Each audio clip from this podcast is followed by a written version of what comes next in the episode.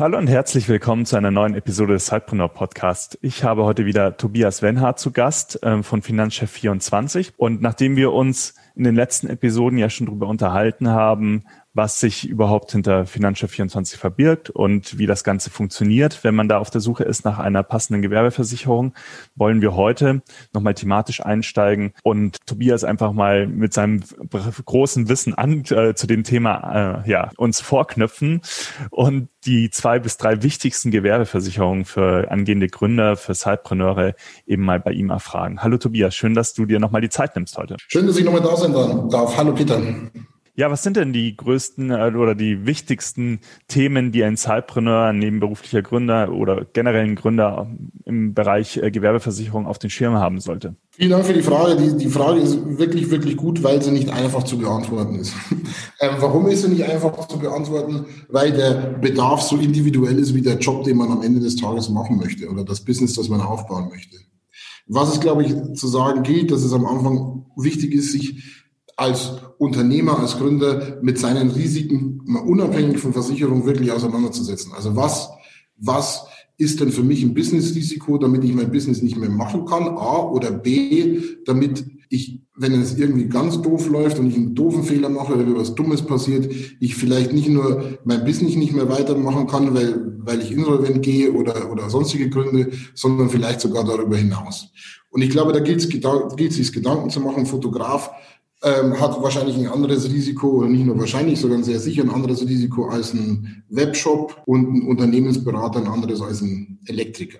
Was ist aber grundsätzlich die erste Frage ist, was passiert und welche Versicherung brauche ich, wenn ich einem anderen, also meinem Kunden oder irgendeinem Dritten, bei dem ich arbeite oder den ich irgendwo im Rahmen meiner Tätigkeit treffe, irgendwo einen Schaden zufüge. Das sind meistens dann die Schäden, die man nicht einkalkuliert, logischerweise, und die extrem wehtun können. Und da geht es jetzt zu unterscheiden, was mache ich denn? Also bin ich jetzt eher der Handwerker, der aus seiner Tätigkeit raus jemandem wehtun oder schaden könnte, wenn er beispielsweise irgendwie ein Gebäudereiniger ist und da fällt ihm der Eimer vom, vom Fenster und der trifft unten jemanden? Oder bin ich ein ähm, Webdesigner, der, der vielleicht einen, ähm, ein HR-Portal für eine Bäckerei designt und dann irgendwie vergisst, das DSGVO sicher zu machen und, und dann die Bäckerei am Ende des Tages ein Problem hat. Das ist im Übrigen ein, ein Schaden, den, den wir schon wirklich mal hatten. Da kann ich gerne noch ein bisschen drauf eingehen. Oder bin ich ein Online-Shop, dessen größtes Risiko ist, dass der Online-Shop vielleicht ausfällt, weil er eine eigene Plattform hat und der deswegen kein Geld verdienen kann. Und der, entsprechend der Risiken sind die Produkte zu wählen. Was immer wichtig ist, ist, ist eine Haftpflichtversicherung. Eine Haftpflichtversicherung dient dazu, bei Ansprüchen von Dritten, egal ob ich ihm irgendwie körperlich was zufüge oder irgend, irgendwas kaputt mache oder auch ihm einen finanziellen Schaden zukommen lasse, abgesichert zu sein. Jetzt ein Beispiel da wieder aus der Welt. Ich komme zurück zu dem Beispiel mit dem Webdesigner und dem HR-Portal. Da geht es um einen reinen finanziellen Schaden, weil dieses Beispiel, das wir auch tatsächlich mal hatten, das war eine Bäckerei, die von einem Dritten äh, den beauftragt hat, eine, ähm, ja, ein HR-Portal, also ein Online-Bewerbungsportal ähm, designen und, und umsetzen zu lassen. Hat auch alles wunderbar funktioniert, nur wurde dann vergessen, die, ähm, die zu sperren für das Netz. Und so hatten alle Menschen, die irgendwie wollten, Zugriff auf die Bewerberdaten, was natürlich ein größeres Thema ist, was jetzt Datenschutz angeht. So, was passiert dann? Dann sagt die Bäckerei, oh, äh, ich habe irgendwie ein Problem, die, die, Datenschutzbehörde kam auf mich zu, weil ähm, irgendwie waren da personenbezogene Daten irgendwie im, im, Netz verfügbar, das ist irgendwie nicht gut, die wollen jetzt was von mir. Und dann wird der Bäcker sich überlegen, haben wir hatten das eigentlich gemacht, weil ich kann ja gar nichts dafür, ich habe ja den Auftrag jemand anders gegeben.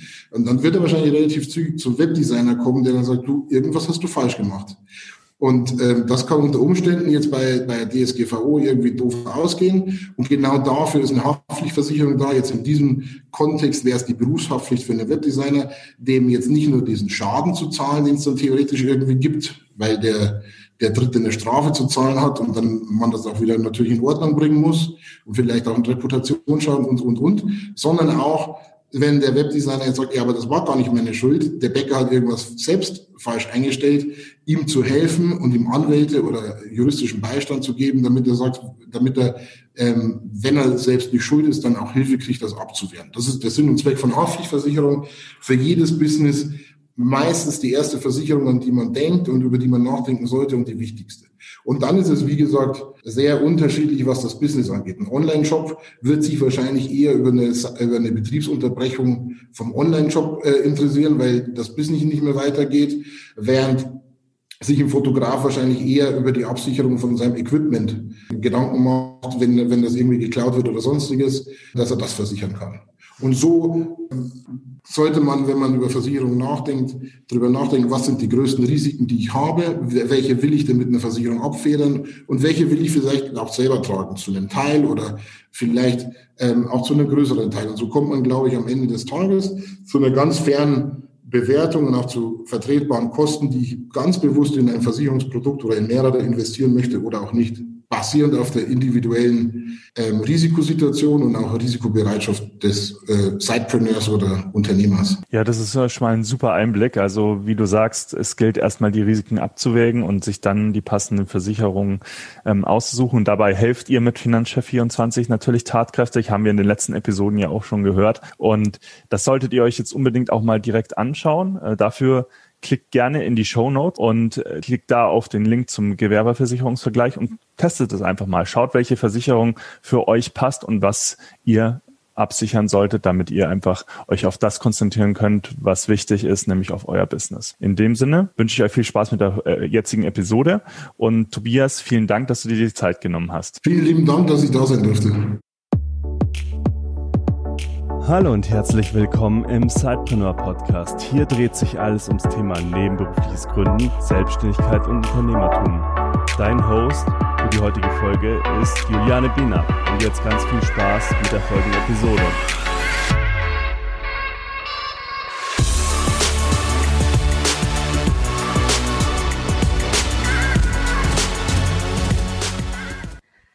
Hallo und herzlich willkommen zu einer neuen Episode des Sidepreneur Podcasts. Ich freue mich, dass du heute wieder eingeschaltet hast und heute kannst du wieder einem Interview lauschen von zwei nebenberuflichen Gründerinnen, die ihren Weg erzählen werden, wie sie zu ihrer Business-Idee kamen, wie es so ist, als Freundinnen zu gründen, was sie gelernt haben, was sie heute vielleicht auch anders machen würden. Dazu habe ich mir eingeladen die Nina und die Julia. Sie haben gemeinsam Mekoa Mediencoaching gegründet. Herzlich willkommen hier bei uns im Podcast. Stellt euch doch gerne erstmal vor und sagt mal, was so jeweils euer Background ist. Ja, hallo Juliane, vielen Dank äh, für deine einleitenden Worte. Mein Name ist Nina Scavello und ich freue mich total, heute in deinem Podcast zu sein. Ähm, ich bin eine der Gründerinnen von Mekoa Mediencoaching. Ich zu meinem Background, ich habe äh, Kommunikationswissenschaft und Medienforschung studiert ähm, und arbeite auch als Social Media Managerin im Landtag in Baden-Württemberg, noch Vollzeit für einen Abgeordneten dort.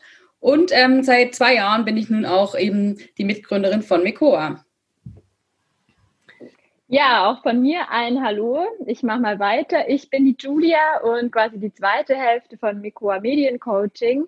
Ich bin 27 Jahre alt, ähm, habe im Bachelor Wirtschaftswissenschaften studiert und im Master dann Business Management mit dem Schwerpunkt Marketing. Ähm, ja, habe dann meine Thesis auch im Influencer Marketing, also in die Social Media Richtung quasi geschrieben und habe bis vor kurzem in einer Online-Media-Agentur gearbeitet, hier in München. Und ja, bin jetzt seit ein paar Monaten Vollzeit selbstständig, habe aber natürlich auch ähm, 2019 quasi nebenberuflich gegründet. Du bist jetzt also schon Vollzeit bei Mikor und äh, Nina, du machst das eben noch neben deiner Anstellung. Habe ich das richtig verstanden? Genau, ja. Mhm. Wie kann ich mir das so vorstellen? Also sagt doch mal etwas zu eurem Business. Was macht ihr mit Mekoa Mediencoaching? Wen sprecht ihr an? Ja, also mit Mikoa Mediencoaching, da machen wir Mediencoachings, unser Social Media Coachings für Selbstständige, für Unternehmer und auch für Politiker. Und wir wollen denen eben zeigen, wie sie mit ihrem Business eben sichtbarer werden können auf Social Media Und äh, das hat jetzt sich gerade in der Corona-Zeit eben nochmal total verstärkt, dass es immer wichtiger wurde, eben auch auf Social Media mit seinen Kunden im Kontakt zu bleiben, seine Waren, seine Dienstleistungen dort zu zeigen. Und ähm, ja, das ist eben so unser, unsere Idee gewesen, weil wir beide eben mit Social Media aufgewachsen sind und uns da eben auch total gut auskennen und uns das total leicht fällt. Und wir aber gemerkt haben, es gibt eben doch noch eine Generation vor uns, die sich da total schwer tut. Und äh, ja, da wollten wir einfach ähm, unter die Arme greifen. Habt ihr euch da auf spezielle Netzwerke spezialisiert? Ähm, inwiefern Netzwerke? Also zum Beispiel, dass ihr hauptsächlich äh, für Facebook beratet oder Instagram oder wie kann ich mir das vorstellen, wenn ich zu euch komme und sage, ich möchte jetzt von euch gecoacht werden? Genau, also wir ähm, bieten vier Netzwerke an. Also wir haben eben einmal Facebook und Instagram eigentlich mit unserem Schwerpunkt, bieten aber auch Coachings für LinkedIn und TikTok an. Ähm, genau, und für jedes Netzwerk haben wir quasi auch verschiedene Pakete. Also bei uns kann man aktuell drei verschiedene Pakete buchen, die dann quasi im Umfang einfach sich steigern. Also bei Paket 1 beispielsweise, da gehen wir erstmal in die Netzwerke rein. Also falls sie zum Beispiel schon bestehen und schauen uns die Einstellungen mal an. Wie sieht es in Instagram aus? Ist da der Datenschutz hinterlegt? Ist die Bio richtig geschrieben? Könnte man das Profilbild vielleicht noch optimieren? Und wenn es noch keine Kanäle gibt, legen wir die Kanäle natürlich auch zusammen mit dem Kunden quasi an. Ähm, das ist quasi so die Base, dass man mal alles richtig eingestellt hat und dann richtig loslegen kann. Im zweiten Paket geht es dann quasi an die Content-Erstellung. Also wir vermitteln da wirklich das Handwerkszeug, ähm, auf was man achten muss auf Social Media. Also egal, ob es ums Texten geht, ob es um die Grafiken geht, Bildbearbeitung, also einfach so das Rundum-Paket, was die Content-Erstellung angeht. Und im dritten Paket geht es dann quasi wirklich schon an die Praxis. Also da erstellen wir dann schon zusammen die ersten Postings, füllen einen Redaktionsplan für die nächsten Monate zusammen aus und entwickeln quasi wirklich so eine Social Media Strategie. Genau. Genau. Und wichtig ist natürlich auch noch zu sagen, dass natürlich nicht jedes, jedes Netzwerk für jeden Kunden passt. Darum ist es ganz ähm, wichtig und entscheidend, am Anfang die Zielgruppe zu definieren und zu überlegen, wen möchte ich überhaupt ansprechen und auf welchem Netzwerk sind diese Leute unterwegs. Also zum Beispiel möchte ich eine junge Zielgruppe ansprechen, dann ist vielleicht TikTok der richtige Kanal. Bin ich aber lieber mit dem Produkt unterwegs, wo zum Beispiel eine ältere Zielgruppe angesprochen werden soll, dann wäre zum Beispiel Facebook vielleicht eher das richtige Netzwerk. Mhm. Also habt ihr auch unter euren Kunden durchaus ganz unterschiedliche Altersstrukturen oder ganz unterschiedliche Zielgruppen, die erreicht werden sollen? Genau, also das ist echt interessant, weil ursprünglich da kam ja die Idee so zustande, dass wir eigentlich die Silver Surfer ansprechen wollten, also quasi die älteren Generationen, die eben nicht mit dem Internet groß geworden sind und dadurch so ein bisschen Berührungsängste mit Social Media haben. Und im Laufe unserer Coachings hat sich dann irgendwie gezeigt, dass doch auch viele jüngere Leute, teilweise sogar so in unserem Alter, also Mitte, Ende 20, uns ähm, angesprochen haben, einfach mit dem Hintergrund, dass wir ja zwar alle wissen, wie Social Media privat funktioniert, also wir teilen alle irgendwie Stories aus dem Urlaub oder ähm, posten unser Frühstück oder was auch immer, aber es ist eben dann doch nochmal ein Unterschied, ob ich so einen Social Media Kanal privat nutze oder ob ich das eben in, mit einem Business Hintergrund mache. Also ich habe da ja dann wirklich Ziele, die ich erreichen möchte. Und ähm, da tun sich halt wirklich auch Leute quasi die eigentlich mit Social Media aufgewachsen sind, selber auch noch schwer. Auf jeden Fall. Jetzt habt ihr ja gemeinsam gegründet. Ihr sitzt auch beide nicht an einem Ort. Die eine dann hier von Stuttgart, die andere in München, wie ich das jetzt gehört habe.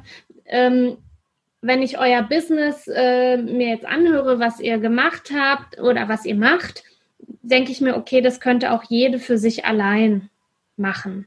Warum habt ihr gemeinsam gegründet? Ja, also die Julia und ich kennen uns ja schon richtig lang, das muss man ja dazu sagen. Also wir sind ja zusammen ähm, auf die weiterführende Schule gegangen, also aufs Gymnasium und sind seit 16 Jahren beste Freundinnen.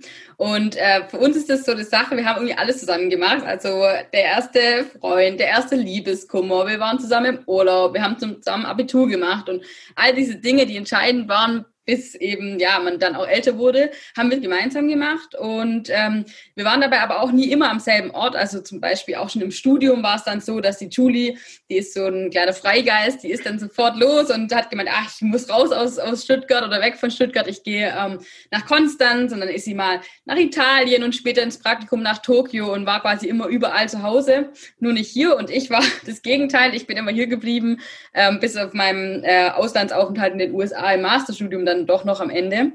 Ähm, ja, aber wir sind immer ganz eng in Kontakt geblieben. Also es gibt, glaube ich, keinen Tag der letzten 16 Jahre, wo ich nichts von der Julia gehört habe.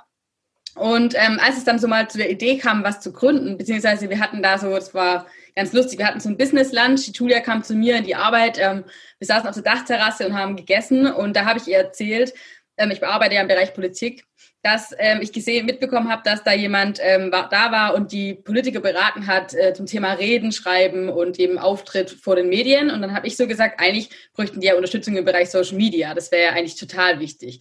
Und dann hat Julia mir so erzählt, ja, sie hat auch total viele Anfragen bekommen, weil sie ja in diesem Marketingbereich arbeitet von Bekannten, die eben selbstständig sind, die gesagt haben, boah, Social Media ist für sie echt äh, ein Buch mit sieben Siegeln. Und dann haben wir da so in dem Land darüber gesprochen, eigentlich wäre das so cool, da was zu gründen und da was zu machen. Und für uns war das nie die Überlegung, ob das jeder für sich alleine macht, sondern die Idee kam so zusammen auf. Und da wir schon immer alles gemeinsam gemacht haben, war dann auch das irgendwie klar. Und dann haben wir, glaube ich, sechs Monate später wirklich den Schritt gewagt und standen am Rathaus und haben eben Mikor angemeldet.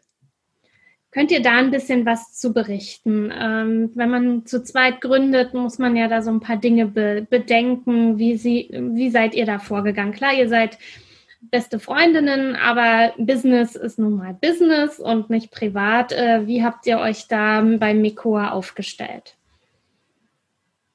Ja, also wir haben natürlich erstmal quasi einen Businessplan erstellt. Da sind einige Abende und Wochenenden draufgegangen und wir haben dann quasi wirklich versucht, unsere Idee zu Papier zu bringen, haben uns eben mal den Markt so angeschaut, was gibt's denn schon, wo könnten wir vielleicht so unsere Positionierung finden, ähm, haben das eben alles mal niedergeschrieben und als wir dann so grob ein Konzept hatten, haben wir natürlich angefangen, ähm, unsere Website zu bauen, aber uns eben auch mit dem Thema Anmeldung zu beschäftigen. Da gibt's ja dann auch verschiedene Formen von ähm, ja, Unternehmensformen quasi, die man da auswählen kann. Und das ist dann natürlich schon auch aufwendig, sich da im Internet die ganzen Infos rauszusuchen. Und ähm, im Endeffekt haben wir dann im Januar eben eine GBR angemeldet.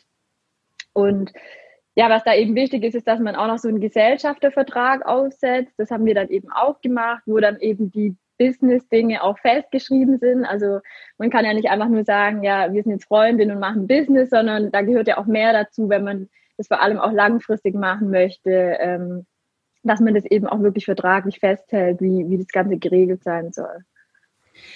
Ihr habt ja jetzt eine GBR gegründet. Ihr hättet ja zum Beispiel auch eine UG gründen können oder vielleicht sogar gleich eine GmbH. Was waren denn die Gründe dafür, sich jetzt erstmal für die GBR zu entscheiden? Könnt ihr euch da noch erinnern? Also so ganz äh, genau kann ich das jetzt gar nicht sagen. Wir haben uns da halber beraten lassen und ähm, am Ende stand sozusagen dann nur noch die GBR zur Wahl. Das ist halt auch deswegen, weil wir ja dieses Coaching-Angebot haben und da fließt es quasi noch mit rein. Und ähm, ja, für uns war das erstmal so die einfachste Form, weil wir einfach auch noch diese Kleinunternehmerregelung haben. Das bedeutet, wir setzen jetzt keine Umsatzsteuer ab und wir können auch noch eine Einnahmenüberschussrechnung machen, wenn es dann zum Thema Steuer kommt. Das war jetzt für uns im ersten Jahr wirklich noch relativ easy, dann das auch selbst zu machen, also ohne Steuerberater oder großen Aufwand. Ähm, das war wirklich gut. Jetzt müssen wir mal schauen. Jetzt dieses Geschäftsjahr ist ja so gut wie rum. Da müssen wir jetzt nochmal durchkalkulieren. Das wird sich wahrscheinlich jetzt im nächsten Geschäftsjahr dann auch ändern, was ja auch erfreulich ist. Ähm, aber genau, deswegen, das war so das erste und das einfachste erstmal für uns, ähm, um sozusagen da mal so ein bisschen reinzuschnuppern. Ähm, genau, und vielleicht noch zu dem Thema, ich weiß nicht, ob das deine Frage beinhaltet war, aber ich habe so ein bisschen auch so verstanden, wie haben wir das als Personen miteinander geregelt, ähm, da wir auch Freundinnen sind. Ähm, ja, da ist es einfach, finde ich, ganz, ganz wichtig zu sagen, man muss es ein bisschen trennen. Also man ist auf der einen Seite natürlich befreundet und auf der anderen Seite ist man Geschäftspartner. Und es fängt schon bei der WhatsApp-Gruppe zum Beispiel an. Also wir haben einen privaten Chat und wir haben aber unseren Mikroa-Chat zum Beispiel. Und es ist so ganz klar, keine geschäftlichen Dinge im privaten Chat und andersrum, weil du dich da sonst komplett verlierst. Also man muss schon sagen, es hat sich da auch schon ein bisschen die Freundschaft verändert. Es es ist wirklich so, wenn wir uns anrufen und dann telefonieren, selbst wenn wir über Privates sprechen wollen, irgendwann kommt der Bogen zurück und wir sprechen über Mekoa und über unsere Ideen. Aber das ist, glaube ich, auch normal. Es ist einfach so ein Mittelpunkt von unserem Leben mittlerweile, dass wir da halt einfach viel dran denken und viel dran arbeiten. Aber zum Beispiel war die Julia auch meine Trauzeugin jetzt äh, bei meiner Hochzeit und äh, solche Dinge, dann Junggesellenabschied und so weiter, das findet dann trotzdem statt. Und das ist dann auch klar, wenn ich dann mal zu Julie komme und sage, hey, heute geht's Brautkleid shoppen, dann kommt sie natürlich jetzt auch nicht mit irgendeinem Businessmodell ums Eck an dem Tag. Interessant. Nun ist ja bei euch noch die spannende oder die interessante Konstellation, dass du, Nina, noch Vollzeit angestellt bist. Also ich gehe davon aus, du kannst gut von deiner Anstellung leben und was da jetzt über das Side-Business reinkommt, ist nice to have, äh, aber muss jetzt nicht für deinen Lebensunterhalt im ersten Schritt dienen. Du, äh, Julia, bist ja nun Vollzeit äh, für Mekoa tätig, also mit Sicherheit auch mit einem höheren Zeitumfang, einfach weil du ja wahrscheinlich mehr Zeit hast. Wie habt ihr das ähm, auch geklärt, äh, dass es da nicht irgendwie Stress gibt? Ja. Also habt ihr das irgendwie festgelegt? Okay, Nina ist jetzt so und so viel Prozent ähm, eben tätig und du bist eben 100 Prozent tätig. Wie, ohne jetzt Zahlen zu nennen, ne? aber wie habt ihr mhm. euch da abgesichert, dass das bei Geld scheiden sich ja dann oftmals leider auch die Geister, dass mhm. es da nicht zu Zoff kommt? Ja, wir haben das eben natürlich auch ähm, auf so eine Stundenbasis quasi runtergerechnet. Also es ist ja logisch, dass die Nina eben hauptberuflich eine 40-Stunden-Woche hat. Das heißt, selbst wenn sie am Wochenende und an den Abenden noch was macht, dann kann sie ja trotzdem nicht so viel ähm, Stunden quasi machen wie ich, da ich ja wirklich den ganzen Tag ähm, für Mekoa hier Zeit habe. Und ähm, daran haben wir das quasi dann berechnet, dass es eben dann auch gerecht ist oder, oder eben gleich verteilt ist. Genau, und wir haben das auch noch in den Aufgaben natürlich ein bisschen gemacht. Also Aufgaben, die einfach zeitintensiver sind oder die man tagsüber erledigen muss, wie zum Beispiel Coachings, die eben ein Kunde nur tagsüber machen möchte, macht natürlich jetzt Julia. Dinge, die man eigentlich Tag und Nacht machen kann, wie zum Beispiel mal einen Blog-Eintrag schreiben oder den eigenen Content vorzubereiten. Das sind dann halt eher Aufgaben, die kann man auch mal schieben und sagen, heute passt es nicht, ich mache es jetzt doch morgen oder ich mache es erst am Wochenende. So Sachen liegen dann bei mir halt auf dem Tisch. Mhm. Du hast ja eben das Thema Aufgaben schon super angesprochen, ähm, wie ihr euch da so ein bisschen aufteilt. Habt ihr da auch noch eine andere Aufteilung, also eurer Stärken und Schwächen entsprechend? Also, dass man zum Beispiel sagt, okay, ähm, du machst zum Beispiel, Nina, jetzt auch noch die Buchhaltung und dafür, was weiß ich, macht ähm, die äh, Julie ähm, Kaltakquise oder Akquise an sich. Ähm, habt ihr da auch noch ein bisschen so Aufgaben verteilt? Ja, genau. Also zum Beispiel, ich war, ähm, bevor ich mit meinem Fulltime-Job angefangen habe, sechs Jahre als freie Journalistin tätig für eine Tageszeitung. Das heißt, das Schreiben fällt mir extrem leicht. Ähm, also ich bin da wirklich schon relativ geübt. Also ich sage immer, die Worte fließen da einfach so raus. Ich weiß aber ganz mal, denke ich gar nicht den Satz und der steht dann da schon. Und deswegen alles, was an Schreiben geht, also wirklich diese Blog-Einträge, Texte für die Homepage, Texte für unsere Posts, für Posts für Kunden. Das, das mache ich einfach dann äh, meistens, weil das dann bei mir schnell geht und dann denke ich auch mal ganz, ganz gut ist. Also Julie kann es auch sehr gut, aber es ist halt dann einfach was, wo wir gesagt haben, komm, das macht dann eher ich. Ähm, und auch so dieses ganze Steuerthema oder wir haben auch eine Mitarbeiterin angestellt gehabt und lauter solche Sachen mit Behördengängen. Ähm, da ich sehr strukturiert bin in meiner ganzen Art und sehr geradlinig, ähm, fällt mir sowas irgendwie auch leichter, macht mir sogar ein bisschen Spaß, muss ich gestehen. Also solche Sachen mache ich dann auch immer ganz gern. Während die Julie zum Beispiel ja auch ganz andere Qualifikationen durch ihren ehemaligen Job bei der Online-Marketing-Agentur mitbringt. Mhm. Genau, also ähm, ich mache zum Beispiel bei uns viel mit den Facebook-Ads weil durch mal die Marketingagentur, in der ich gearbeitet habe, da haben wir halt auch immer viel Facebook-Anzeigen für Kunden geschalten. Somit habe ich da ähm, eigentlich die Kompetenz und mir macht auch Spaß, mich eben in neue Themen einzuarbeiten, gerade auch wenn es ein bisschen technischer wird. Also gerade was Google Analytics, die Website, irgendwelche Tracking-Codes und so angeht. Ähm, da habe ich halt auch den Background von der Agentur quasi und versuche es dann eben auch selber umzusetzen und mich da in dem Punkt auch weiterzubilden, was natürlich auch ziemlich zeitintensiv ist, da man da ja auch viele Videos anschauen muss teilweise. Ähm, aber das ist quasi dann das, was ich auch so mache. Mhm. Genau, also wir haben das wirklich schon nach Kompetenzen aufgeteilt und das finde ich ist bei uns halt auch so cool, weil wir uns wirklich gut ergänzen. Also wir haben wirklich auch unterschiedliche Kompetenzen und sind auch so von der Person her schon mal ganz anders. Das ist, glaube ich, auch ein Vorteil, wenn man ein Unternehmen zu zweit gründet, wenn man sich da eben ergänzen kann, auch von der Persönlichkeit her. Absolut. Also das finde ich auch extrem wichtig. Ähm, das kann manchmal zu Reibungspunkten führen. Andererseits ist es auch toll, die andere Denkweise zu haben oder auch jemanden zu haben, der so ein bisschen vorneweg geht, der andere, der vielleicht so ein bisschen mehr, äh, ja, mach mal ruhig, durchdenk nochmal. Äh, das ergänzt sich dann einfach super. Das merke ich auch bei uns äh, bei Sidepreneur, dass das nicht gut wäre, wenn wir beide der gleiche Menschenschlag wären äh, und dass sich das super ergänzt. Welche Vorteile seht ihr denn im nebenberuflichen Gründen? Warum habt ihr neben, seid ihr nebenberuflich gestartet? Also einmal ist natürlich der große Vorteil beim nebenberuflichen Gründen die Sicherheit, die man vor allem auch finanziell noch von seinem Hauptberuf quasi bekommt. Also man weiß da eben, ich bekomme monatlich Summe X äh, auf mein Konto und egal wie es quasi läuft, ich habe dieses Gehalt eben fest. Wohingegen, wenn du ja selbstständig bist und gerade bei so einem Coaching kann es ja vielleicht auch mal sein, dass es einen Monat gibt, wo man vielleicht nicht so viele Coachings hat. Und dann ist natürlich auch das Gehalt niedriger und man hat ja trotzdem die Fixkosten wie eine Miete oder ein Auto oder Versicherungen, die man eben zahlen muss. Und dadurch ist der Vorteil natürlich auch, dass man eben entspannter einfach sein kann. Also man weiß halt immer, okay, ich habe ja noch meinen Hauptjob, und ähm, bin da finanziell quasi abgesichert. Genau.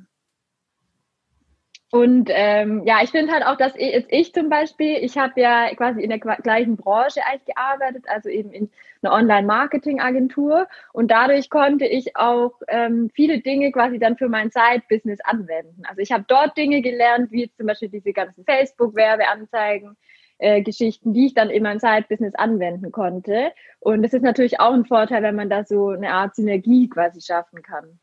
Wie hast du dich da abgegrenzt von deinem Arbeitgeber, dass er praktisch in der Zeit, wo du es auch noch parallel gemacht hast, dass er nicht gesagt hat, ja, aber der Kunde, der könnte doch jetzt auch bei uns hier die Dienstleistung buchen? Gab es da irgendeine ja. Vereinbarung oder war das einfach nur das gleiche Themengebiet, aber völlig anderer Schwerpunkt? Genau, also ich hatte denen schon im Vorstellungsgespräch quasi gesagt, dass ähm, ich Mekoa habe nebenbei und das hat, war aber nicht, also es ist zwar die gleiche Branche, quasi dieses ganze Online-Marketing-Thema, aber die hatten ganz andere Zielgruppen. Also die haben wirklich eher mit Konzernen und richtig großen Firmen zusammengearbeitet und da quasi auch die komplette Content-Betreuung gemacht. Währenddessen wir ja auch eigentlich Einzelunternehmer und Selbstständige und Politiker eben ansprechen. Und vor allem ja auch diese Wissensvermittlung haben, also die Coachings eben und nicht so sehr dieses, ähm, dieses Content erstellen. Deswegen gab es da keinen Konflikt. Also das war auf jeden Fall gut. Aber generell denke ich, dass man da auf jeden Fall immer mit seinem Arbeitgeber sprechen sollte davor ähm, und halt sagen sollte oder die Karten einfach offenlegen sollte und sagt, ja, ich äh, mache das nebenbei. Genau.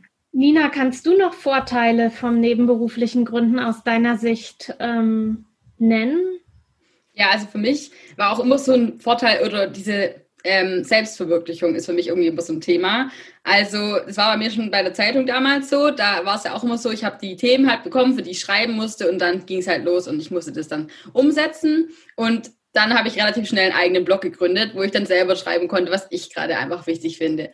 Und so ähnlich war es bei Mikora eben auch. Also ich habe ja schon als Social Media Managerin gearbeitet, aber da musste ich natürlich auch das umsetzen oder mache ich ja heute auch noch, was ja eigentlich gewünscht ist und was halt gerade so der Tenor ist. Und bei Mikoa oder bei unserem, ja, bei einer Side, bei einem Side-Business kannst du halt einfach wirklich das machen, was du dir vorstellst, wo du denkst, das ist cool, das wollen, das hilft Leuten weiter, das möchte ich jetzt irgendwie loswerden oder das möchte ich jetzt verwirklichen. Und für mich ist es einfach immer so ein Punkt, ich, ich finde es halt mega cool. Ich glaube, mir wäre da langweilig, wenn ich ähm, kein, kein Nebending noch hätte. Also ich bin halt so rastlos auch immer und will dann irgendwie noch ja, was, was nebenher haben, was so meins ist, wo ich das machen kann, wie ich das denke. Und ähm, deswegen glaube ich, also manchmal bin ich schon auch äh, ziemlich am Ende, weil ich wirklich viel, viel arbeite aktuell und mir dann immer denke, ey, das, äh, ich kann das nicht, das ist zu viel. Aber dann wiederum denke ich, wenn ich jetzt Mekoa nicht mehr hätte, da wäre mir wahrscheinlich dann langweilig. Ich, ich kann mich da nicht um, keine Ahnung, fünf aufs Sofa setzen und dann gucke ich nur noch Netflix den Abend durch. Das, da habe ich ja dann gar nichts davon. Also ja, Weiß also so bin ich da. Starker innerer Antrieb auch noch eben sich dich selbst zu verwirklichen. Ja, das ist so das irgendwie. Und ja, ob das dann, also natürlich, umso cooler wäre es natürlich, wenn ich dann auch den Schritt machen kann und sagen, hey, ähm, ich, ich bin jetzt auch voll bei Mikora dabei und so. Aber das muss man halt natürlich schauen. Also man, ich bin da auch ziemlich, wie ich schon sagte, rational. Und wenn ich da sehe, die Zahlen geben das nicht her, dann würde ich das auch nicht wahrscheinlich machen, weil ich bin da halt viel zu strukturiert und ordnungsliebend und und kann das dann auch mit, also beim inneren Ich gar nicht vereinbaren.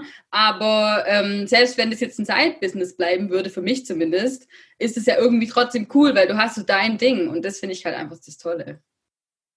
Wir unterbrechen an dieser Stelle kurz diese Episode, denn wir möchten dir unseren Werbepartner Mein Schwarm vorstellen. Mein Schwarm ist das Netzwerk für kleine Unternehmen, Side- und Solopreneure.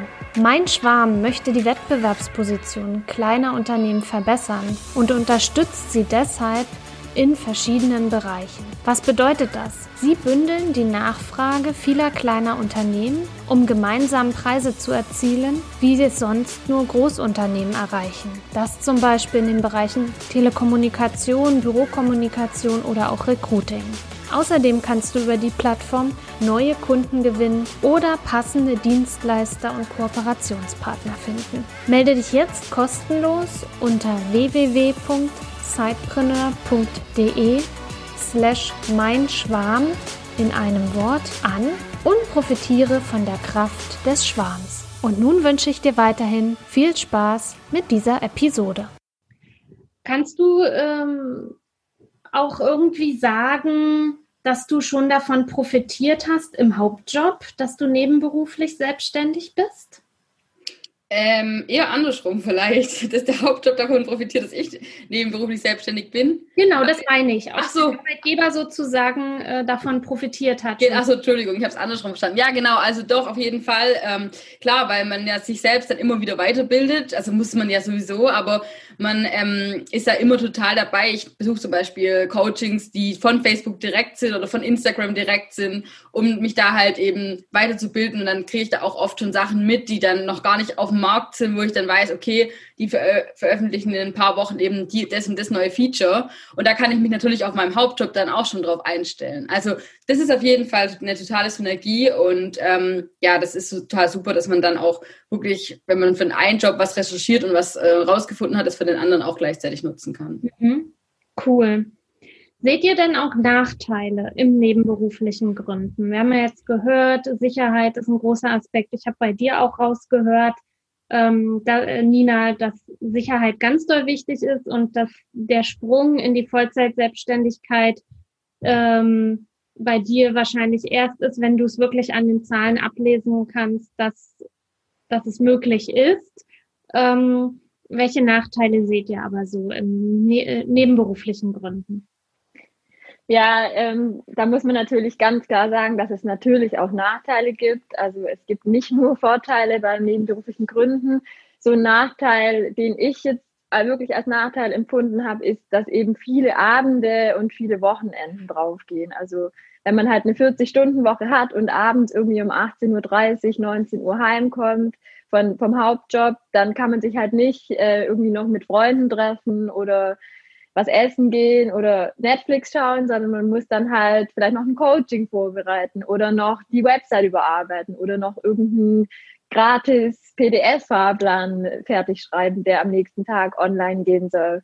Und ähm, natürlich macht man das ja auf der einen Seite gerne, weil es ja auch irgendwo das ist, was man machen möchte, sonst hätte man das Side-Business ja nicht. Aber so auf Dauer ist es natürlich eine Doppelbelastung und ähm, kann dann schon auch dazu führen, wenn man nicht aufpasst, dass man halt sich so völlig abgeschafft fühlt und ja, und halt dann zum Beispiel auch nicht so viel mehr mit seinen Freunden macht, weil wenn man dann halt am Wochenende Coachings hat den ganzen Tag und die Abende unter der Woche zur Vorbereitung nutzt, dann ist ja die Zeit eben auch irgendwann aufgebaut. Also das denke ich ist schon auf jeden Fall äh, ein Punkt, dessen man sich bewusst sein muss, also dass man da wirklich die Freizeit ein Stück weit auch dafür dann aufgeben muss. Genau. Ja, bei der Julie ist auch ein bisschen, glaube ich, so, die hat halt so dieses Gründer-Mindset noch mehr, weil die kommt eben aus einer Familie, wo alle selbstständig sind. Also sie ist so groß geworden, sie kennt das so. Und für sie, wenn ich das einfach so sagen darf, Julie, war das schon immer ein Traum und äh, immer klar. Sie hat schon immer zu mir gesagt, ich werde auf jeden Fall mal äh, selbstständig sein. Das war für sie so voll klar, während ich äh, eben nur aus einer, also nicht nur, aber ich komme aus einer Familie, wo eben alle angestellt sind und ähm, für mich war das Neuland und ja, Julie zieht mich da auch so ein bisschen mit dann. ähm, deswegen ist für mich also der Sicherheitsaspekt auch so, so total wichtig. Ähm, genau, und ja, ich, ich sehe jetzt die Julie, also ich bin ja da noch mittendrin in dieser Doppelbelastung und es kann schon auch wirklich viel sein. Da braucht man auch ein verständnisvolles Umfeld. Also mein Mann zum Beispiel, der hält mir da eigentlich auch mal den Rücken frei, aber klar, der sagt dann auch irgendwann mal, klopft er an die Tür um neun und sagt so, kommst du eigentlich auch noch aus dem Büro da raus oder ja, aber man muss es halt absehen. Also entweder muss man dann, glaube ich, irgendwann mal sagen, okay, es ist wirklich ein Zeitbusiness, das hat so und so viele Stunden in der Woche und mehr nicht. Oder man sagt dann, okay, jetzt mache ich den Sprung und ähm, ziehst durch, weil sonst wirst du da verrückt. Also du kannst es nicht auf Volllast äh, fahren bis in die Unendlichkeit. Das ja. wird nicht klappen. Ich denke, es ist halt auch wichtig, dass man sich da selber Strukturen schafft, die einen da entlasten oder die dann auch mal sagen, okay, jetzt habe ich heute schon zwölf Stunden gearbeitet, jetzt ist es okay, jetzt mache ich Feierabend. Also ich denke, da muss man selber das einfach im Blick behalten und darauf achten, dass man jetzt auch nicht zu viel macht. Man will ja nicht irgendwie im Burnout dann enden. Hast du da, Nina, weil du ja gerade noch in dieser Doppelbelastung ja drin steckst, hast du da zum Beispiel mit Julia ähm, Tage, Zeiten verabredet, wo du fürs Side-Business erreichbar bist und Tage, wo definitiv halt Hobbys und so weiter anstehen. Habt ihr da eine feste Struktur? Also wir sprechen uns immer einmal die Woche ab, äh, wann wir unsere Meetings machen. Ähm, meistens dann so Freitagabend gerade oder am Wochenende, wobei das ja nicht so schlimm ist im Lockdown, da machst du ja auch nichts anderes, so richtig. Das heißt, wir sprechen uns ab, an welchen Tagen haben wir Zeit für längere Calls, wo wir dann uns auch, äh, also so wie wir jetzt hier über Zoom dann sehen und so, äh, und wichtigere Dinge besprechen, wo wir uns vielleicht auch den Screen dann teilen müssen und solche Sachen.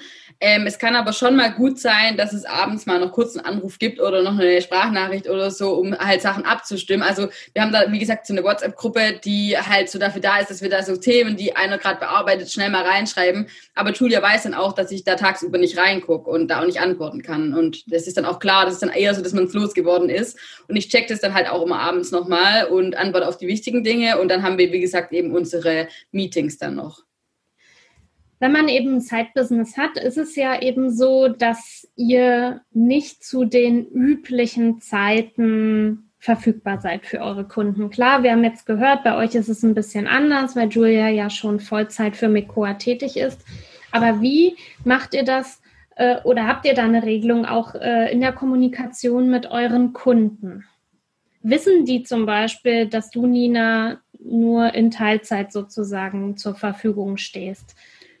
Ja, genau. Also das wissen die, das ähm, kommunizieren wir auch immer ganz offen. Und für unsere Kunden war es eigentlich auch nie ein Problem, wenn wir gesagt haben, äh, Coachings gibt es nur abends oder am Wochenende, da haben die immer so mitgemacht. Also die haben dann gesagt, okay, alles klar. Also das war sogar manchmal sogar ganz gewünscht, weil die ja selber, wenn die zum Beispiel einen Laden haben, einen Blumenladen oder so, haben die ja auch Öffnungszeiten. Und dann waren die eigentlich froh, wenn wir das noch nach Ladenschluss dann zum Beispiel machen konnten.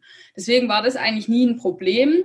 Äh, wo ich mich aber schon ertappt fühle gerade ein bisschen, ist schon so, also jetzt zum Beispiel gestern habe ich für einen Kunden noch was fertig gemacht. Ähm, auch am Samstag habe ich einem Kunden noch auf eine Mail geantwortet, wo ich mir eigentlich denke, das macht eine normale Agentur, würde das nicht machen, weil die haben halt dann zu am Wochenende. Das, da, das liegt dann halt an mir, weil ich halt dann denke, ah komm, jetzt habe ich Zeit. Aber eigentlich äh, darf man das gar nicht anfangen, weil dann ist man da drin und dann ist es auch so ein Service, an dem man sich schnell gewöhnt und man sollte dann das nicht unbedingt machen. Ja, genau, und die Coachings, die wir aktuell halt tagsüber haben, die mache ich dann immer hauptsächlich so Montag bis Freitag. Ähm, genau, und so passt es eigentlich auch. Also wir haben das, wir kriegen das immer ganz gut aufgeteilt.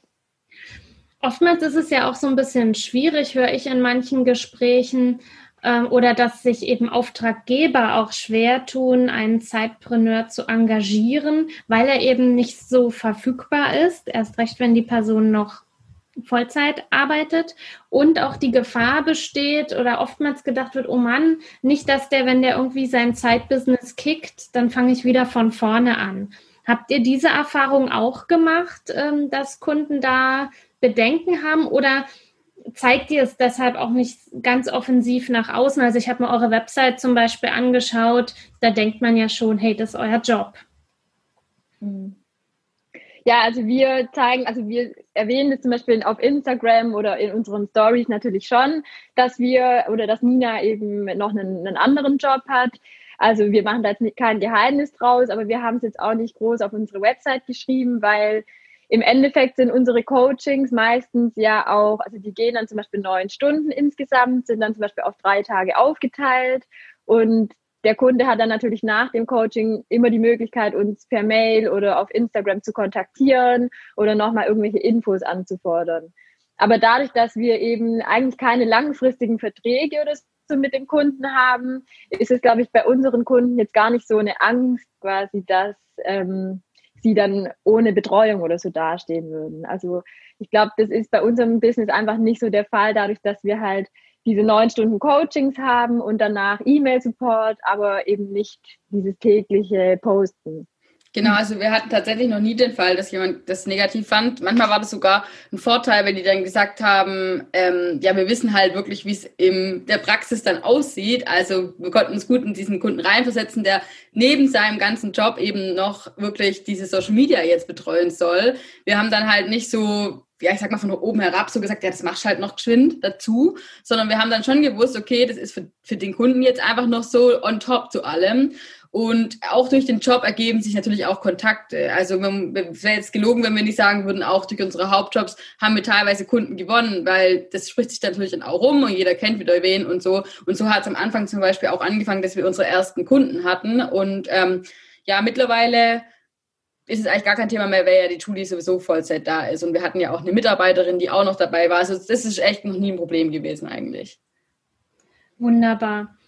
Dann lasst uns mal zum Abschluss nochmal über eure Vision sprechen, über eure große, über euer Ziel. Wo wollt ihr in fünf Jahren mit Mekoa stehen? Habt ihr euch dazu schon einmal Gedanken gemacht? Ja, also wir haben ja, ich weiß nicht, ob du das mitbekommen hast, wir haben bei so einem ähm, Gründerwettbewerb mitgemacht, hier vom Land Baden-Württemberg, vom Wirtschaftsministerium. Und äh, das war der Female Founders Cup und da haben auch ein Gründer, äh, also den, den Publikumspreis dann gewonnen. Yeah. Und yeah, danke. und ähm, ja, da muss man auch seine Vision eben ja erzählen oder wo man hin will. Und da ist uns eigentlich auch schon klar geworden und auch schon davor, wir wollen es eben noch ein bisschen digitalisieren bei uns. Also wir haben das schon durch Corona digitalisiert. Das bedeutet, alle Coachings sind jetzt gerade online, also mit Zoom machen wir die. Das ist auch cool, weil wir zum Beispiel jetzt auch Kunden aus Österreich dadurch haben oder aus Hamburg und überall aus ganz Deutschland. Also ist im Prinzip für uns ganz egal, wo der Kunde dann herkommt. Aber wir wollen noch mehr ähm, gerne, dass unsere, also unsere, unsere Lebenszeit eben dafür zurücknehmen und, und dafür mehr Service bieten. Und deswegen würden wir gerne oder sind wir dabei, einen Videokurs auf den Markt zu bringen. Den ähm, wird es im Frühjahr 2021 dann geben. Und äh, dann wird das ganze Wissen sozusagen nicht mehr live vermittelt, sondern in Form von Videos. Und dazu ähm, gibt es natürlich auch Begleitmaterialien, Übungen und das Ganze wird ergänzt durch dann eben noch Lives von uns, so E-Mail-Support und so weiter. Also da sind wir noch gerade an der Ausarbeitung. Und unsere Vision wäre natürlich, dass wir eben durch solche Videokursangebote, die dann total digital sind, orts- und zeitungebunden für den Kunden, eben noch mehr Produkte auf den Markt bringen können, die dem Kunden dann auch weiterhelfen, ohne dass wir unsere Lebenszeit dafür investieren müssen. Mhm. Und ähm, um das jetzt mal zu starten, haben wir uns eine Nische rausgesucht. Und das ist bei uns jetzt mal die Politik. Also wir werden den Online-Kurs für Social Media und die Politik rausbringen. Ähm, da ist natürlich bei mir der Hintergrund, weil ich in dieser Branche auch arbeite und ich weiß auch, dass es da sowas noch nicht gibt. Also es gibt große Agenturen, die betreuen dich dann, machen mit dir dann Wahlkampf und das Ganze. Aber wenn du jetzt bei einem Ortsverband oder Kreisverband irgendwo hier tätig bist und die sagen zu dir, mach mal du den Social Media Account, dann weißt du sicherlich nicht, wie du da vorgehen musst, weil politisch gesehen hast du da auch nochmal andere Hürden als jetzt ein Unternehmen. Also du musst wirklich gucken, politisch korrekt formulieren und auch komplexe Inhalte natürlich oft auf den Punkt bringen. Deswegen, das ist unser Thema, Social Media in der Politik. Und ähm, ja, das wird unser Online-Kurs jetzt werden 2021. Und wenn das gut läuft und wir merken, okay, das äh, ist ein Need, dann würden wir gerne mehr Produkte digitalisieren und als Videokurs rausbringen. Genau, und wir ziehen natürlich auch in Betracht, vielleicht unser Team dann irgendwann zu erweitern, also dass wir vielleicht in fünf Jahren auch ähm, ein kleines Office irgendwo haben mit ähm, Festangestellten oder Werkstudenten oder so, die uns da noch weiter supporten können. genau, also ich denke, ähm, Mikoa, da steht noch eine große Zukunft. Und es passiert auch wahnsinnig viel in den sozialen Medien. Manches kann man ja auch noch gar nicht erahnen, was da vielleicht noch äh, auf uns ja. zukommt. Ja. Also die Bedeutung ja. ist auf jeden Fall durch äh, Corona auch nochmal gewachsen. Also die Nutzungszahlen haben zugenommen, die Nutzungsdauer hat zugenommen und ich glaube, spätestens jetzt ist da auch jedem klar geworden, er muss da oder er sie muss da aktiv sein um äh, eben einfach in Kontakt bleiben zu können. Und ja, wir sind da total gespannt, was, was da noch alles kommt. Ähm, wir sind froh, dass, also das ist ein Side-Effekt von Corona, glaube ich, dass dieses, zum Beispiel dieses Zoomen jetzt und diese Videocalls sind jetzt gang und gäbe, jeder hat es drauf und das kommt uns natürlich jetzt auch zugute. Und jetzt bleibt abzuwarten, wie zum Beispiel unser Videokurs in einem Feld ankommt, das eigentlich auch eher von, ich sag mal, älteren Männern dominiert wird. Schauen wir mal. Ja, wunderbar. Äh, dann zum Abschluss hätte ich gern noch von jedem, von jeder von euch äh, einen ja, Tipp sozusagen, wenn jetzt, wir haben jetzt ähm, den Jahreswechsel, gerade zum Jahresbeginn äh, hat man gute Vorsätze, man möchte was verändern, man möchte sich verändern. Für Menschen da draußen, die jetzt gerade überlegen, soll ich oder soll ich nicht? Was für einen Tipp habt ihr da so aus eurer eigenen Erfahrung? Also mein Tipp wäre auf jeden Fall, dass man sich trauen sollte, aus der eigenen Komfortzone rauszutreten. Ich glaube, das ist ein ganz wichtiger Punkt, wenn es um die Selbstständigkeit geht oder um die Frage, soll ich es wirklich wagen oder nicht. Ich denke, ähm, wenn man immer nur das macht, was man halt schon kann und wo man sich sicher fühlt, dann kommt man irgendwie auch nicht richtig weiter. Und das war auch bei uns so ein Punkt. Ähm, ich glaube, man muss sich einfach mal trauen und was wagen. Und da ist ja eben gerade so ein Side-Business eben perfekt. Man muss ja nicht direkt seinen Job kündigen und in die Vollzeit-Selbstständigkeit gehen, sondern man kann es ja wirklich erstmal parallel aufziehen. Wichtig ist halt einfach nur, dass man sich traut. Und ich glaube, auch wenn es nach außen oft bei anderen so aussieht, als ob das direkt voll durch die Decke gegangen ist, glaube ich, dass ähm, jeder da am Anfang irgendeinen Struggle hat oder irgendwas mal nicht läuft. Aber man sollte sich da halt dann nicht ähm, gleich die Sache vermiesen lassen, sondern man muss halt einfach da auch Durchhaltevermögen zeigen. Aber mein Tipp wäre einfach, dass man sich traut, jetzt fürs Jahr 2021 aus der eigenen Komfortzone eben rauszutreten. Genau, da kann ich mich auch nicht nur anschließen. Ich finde das auch immer gut, wenn man sich dann in dem Sinne auch mit Leuten austauscht, die schon mal durch dieses ganze äh, Business gegangen sind sozusagen, die das einfach schon mal gemacht haben. Deswegen ist so ein Podcast wie dieser natürlich optimal, um da einfach ein bisschen Inspiration zu sammeln. Aus eigener Erfahrung kann ich sagen, man darf da manchmal auch gar nicht so viel auf Leute, auf die Meinung von Leuten geben, die das vielleicht noch nicht gemacht haben, ähm, die da vielleicht irgendwie bisschen konservativer eingestellt sind. Das ist dann halt einfach deren Meinung. Ähm, aber da sollte man sich irgendwie nicht beirren lassen, ganz bei sich bleiben und ja, seine Idee vielleicht einfach mal unabhängigen Personen noch vorstellen, die wie gesagt vielleicht auch schon gegründet haben im Optimalfall. Also auch wo wir jetzt eben dieses, diesen Pitch hatten bei diesem Contest, das Wertvollste fand ich einfach den Austausch mit anderen Gründerinnen und Gründern. Und das kann ich einfach nur als Tipp mitgeben. Tauscht euch da aus, vernetzt euch, ihr seid da nicht allein. Und ähm, ja, nutzt einfach die Inspiration und auch vielleicht die Fehler von anderen und macht sie dann eben nicht und das hilft auf jeden Fall weiter. Wir sind da offen übrigens, wenn jemand mit sich mit uns austauschen will, dann jederzeit. Wunderbar. Das ist es eben auch vor allen Dingen. Also ich fand den Tipp jetzt auch nochmal ganz wertvoll, äh, sich mit Gleichgesinnten wirklich auszutauschen. Ich glaube, es ist, ich kenne es auch aus eigener Erfahrung. Du, Nina, wirst mir da bestimmt auch zustimmen können, wenn man seine Idee, sich selbstständig zu machen, in einem Umfeld von Beamten und immer Angestellten präsentiert, wird man mhm. ganz andere Antworten bekommen und meist mehr Ängste, Sorgen und immer dieses, ach ja, und dann selbst und ständig statt äh, wenn man mit Menschen sich austauscht, äh, die halt selbst schon gegründet haben, die unternehmerisch denken, die äh, ein Business einfach haben, die, die sagen, ja, mach dir doch keine Gedanken beim Coaching-Business. Wie hoch ist dein Invest? Ja, mhm, ähm, genau.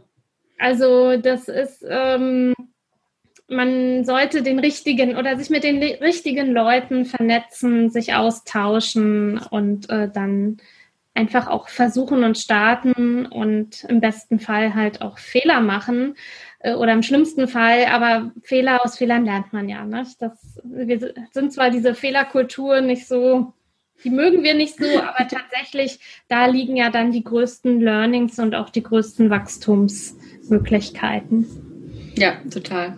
Ich danke genau. euch vielmals, äh, dass ihr euch die Zeit genommen habt, heute hier über eure Gründungsgeschichte äh, mit mir zu erzählen. In den Shownotes werden wir auch äh, eure Social-Media-Kanäle verlinken, über die man Kontakt mit euch aufnehmen kann. Nennt sie mir doch gerne jetzt nochmal hier auch auf der Audiospur, äh, damit wir alles komplett haben. Wo finden wir euch im Social Web? Was sind eure wichtigsten Kanäle?